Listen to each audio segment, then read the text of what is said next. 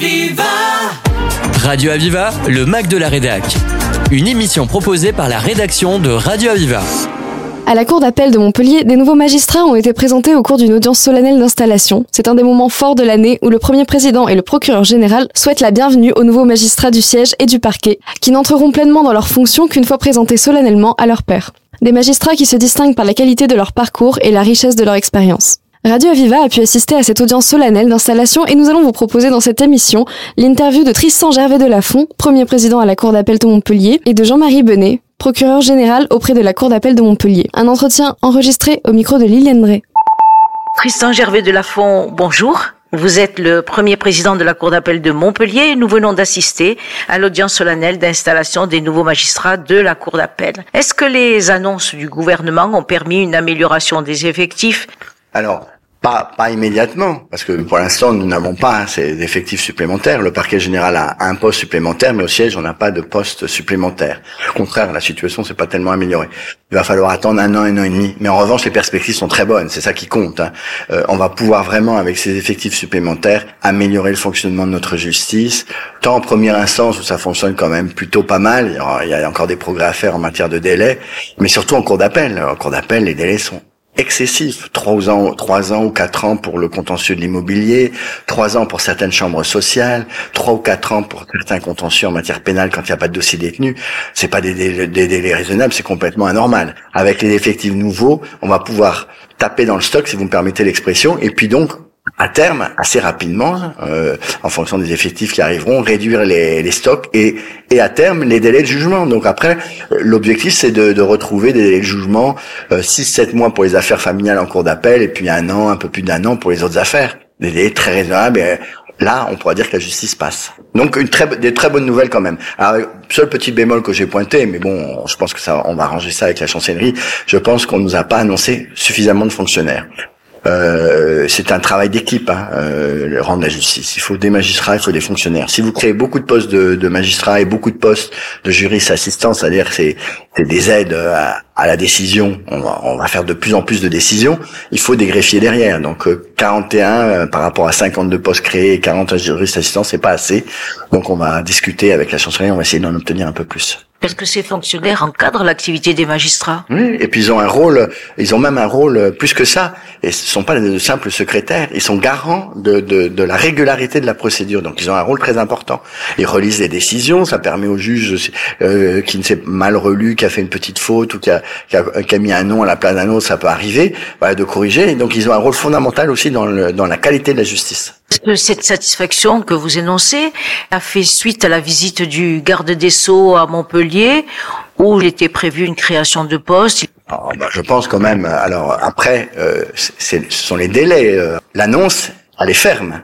Ces postes, ils ont été créés, ils sont créés par la loi. On nous a annoncé le nombre de postes. Le problème, c'est le délai avec lequel euh, ces, ces, ces, nouveaux collègues vont arriver. C'est la première fois que je vous entends décrypter les titres et les missions des nouveaux magistrats, avec l'humour qui vous caractérise, besoin de, de plus de pédagogie. Oui, parce que euh, euh, je le dis, euh, d'ailleurs régulièrement, je, je, je, propose mes services, les services de, de, des, magistrats, une aide euh, à la rectrice en disant bah il faut faire de la formation de formateurs. tous les professeurs qui font l'instruction civique auprès des élèves, il faut qu'ils soient, soient capables d'expliquer à leurs élèves le fonctionnement de l'organisation judiciaire. Et nous, c'est une organisation qui est déjà complexe et en plus nos titres par exemple, premier président de la Cour d'appel. Pourquoi premier président Pourquoi pas président tout court? Parce que le premier président de la Cour d'appel, c'est le président de la Cour d'appel. Il y a des raisons historiques. Vous voyez, premier président de chambre. Tout ça devient compliqué. Donc c'est pour ça que les États généraux de la justice avaient dit on peut peut-être simplifier tous les titres pour que, pour que ça soit plus lisible immédiatement. Et notamment aussi l'explication qui fait que euh, un président ou un, un, premier président ou un procureur ou un procureur général ne peut pas rester en fonction plus de sept ans dans les fonctions qui sont les siennes euh, parce qu'on considère qu'il faut, un, dans l'intérêt des juridictions, il faut un renouvellement. C'est pour ça qu'on n'est pas nommé dans ces fonctions directement. J'ai pas été nommé premier président de la Cour d'appel de Montpellier, j'ai été nommé conseiller à la Cour de cassation, délégué dans les fonctions de premier président. Donc, comme mon mandat prendra fin à la fin de l'année 2024, euh, eh bien, euh, voilà, mon mandat aura pris fin comme premier président. Je retrouverai les fonctions dans lesquelles j'étais nommé initialement, c'est-à-dire conseiller à la Cour de cassation. D'ailleurs, euh, il y a quelques mois, je crois, la Cour de cassation a rencontré tous les premiers présidents de Cour d'appel de France et vous y étiez. Oui, bien sûr. Euh, chaque année, c'est pas, c'est régulier. On a des rencontres régulières. Il y en a une autre d'ailleurs qui est prévue, je crois, la semaine prochaine. Régulièrement, une ou deux fois par an, euh, les premiers présidents, les 36 premiers présidents de France, rencontrent euh, euh, le premier président de la Cour de cassation et puis les présidents de chambre de la Cour de cassation.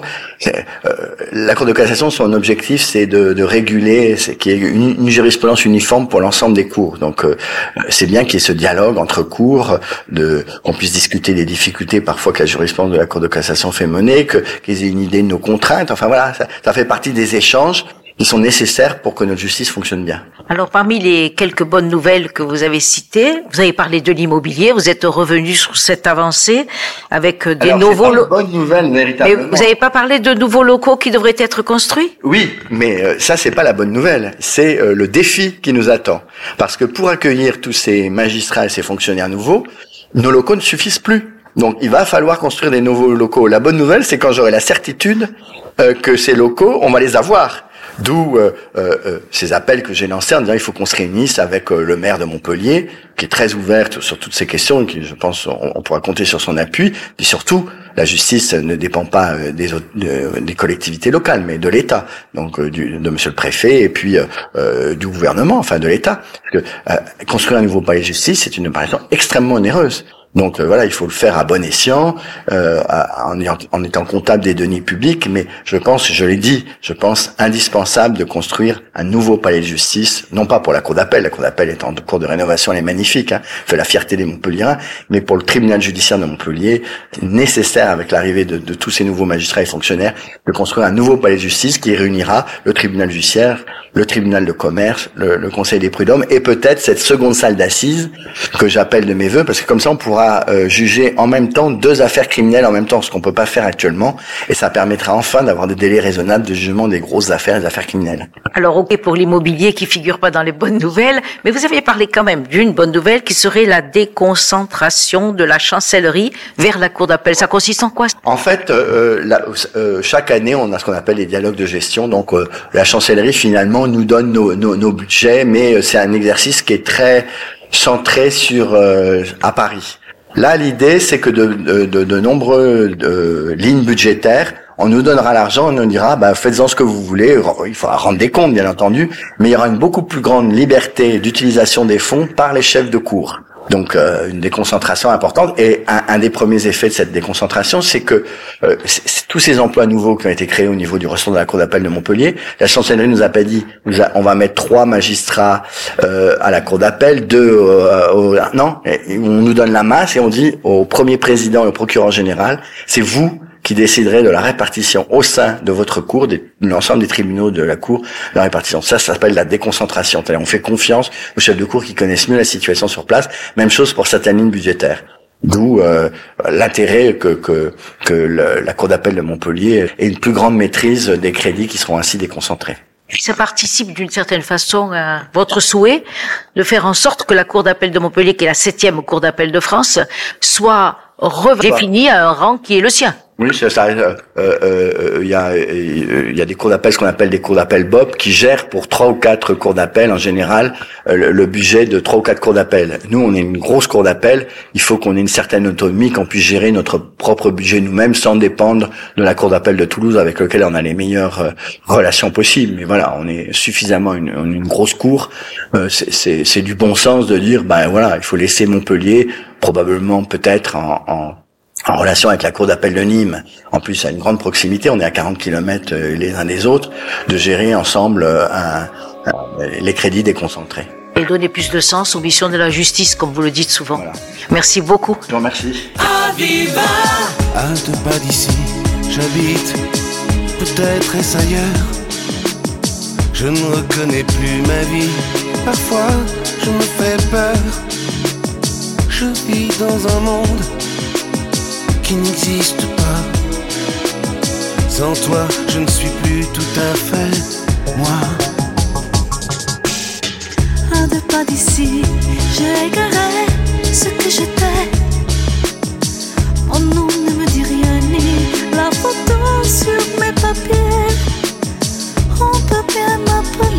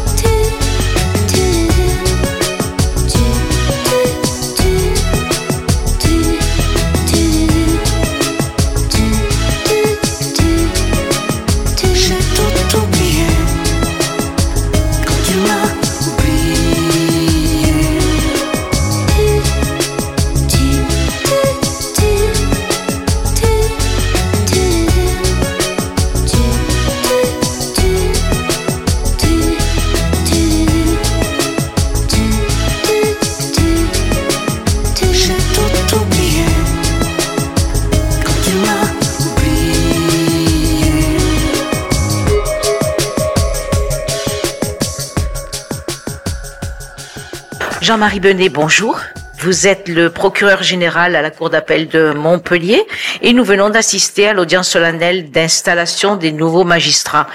Alors l'actualité très dense de l'année écoulée a fait ressortir les difficultés récurrentes en termes d'effectifs, de moyens. Pourtant, je vous ai entendu formuler un sentiment de satisfaction. Ah oui, sentiment de satisfaction et analyse de satisfaction, parce que nous avons eu euh, récemment euh, de bonnes euh, nouvelles de deux ordres.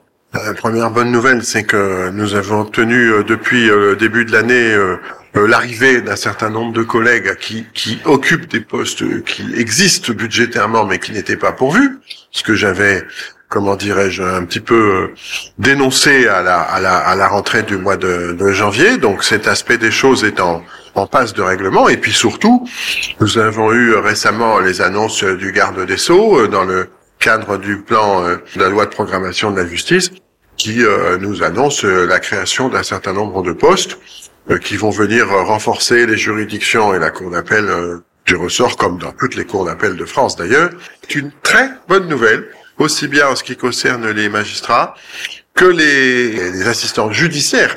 Et puis pour les greffiers, c'est une très bonne nouvelle aussi, Alors de ce fait, Monsieur le procureur, l'an dernier, vous aviez parlé, les années précédentes aussi, vous aviez parlé d'un plan pour euh, résorber ce fameux stock. Est-ce que finalement vous y êtes parvenu avec cette augmentation des effectifs? Bah, euh, on y parviendra quand les effectifs seront là. soyons aussi, soyons, soyons pragmatiques et réalistes. Non, mais très sérieusement, effectivement, on euh, là, bon, alors, ce qui est certain, c'est que en, en, en l'état, on a contenu le stock. Voilà. Donc, on aura, Dans certains domaines plus que dans d'autres. alors, on aura, alors moi, je suis surtout, euh, si vous voulez, sur le stock euh, pénal- des affaires pénales, etc., et, et, et criminelles. Bon, on a contenu le stock. On ne crée plus de stock supplémentaire. Voilà. Alors, on va me dire, c'est pas très satisfaisant, mais c'est quand même déjà une satisfaction. Ensuite, effectivement, l'idée, le premier président l'a dit euh, clairement à l'audience, euh, l'idée c'est de, dans le cadre de la création de ces nouveaux effectifs, l'arrivée de ces nouveaux effectifs, d'affecter des effectifs à la cour d'appel de manière à ce que euh, euh, nous puissions euh, créer une chambre des appels correctionnels qui, alors là, participera évidemment euh, grandement à la réduction du stock, parce que euh, si aujourd'hui il y a deux chambres correctionnelles, s'il y en a trois, euh, on va pas dire demain, mais en 2025, euh, 2026, c'est sûr que ça permettra de faire descendre le stock et, et, et une fois que ces chambres sont créées, de maintenir un stock bas, puisque euh, y aura suffisamment de monde pour juger les affaires.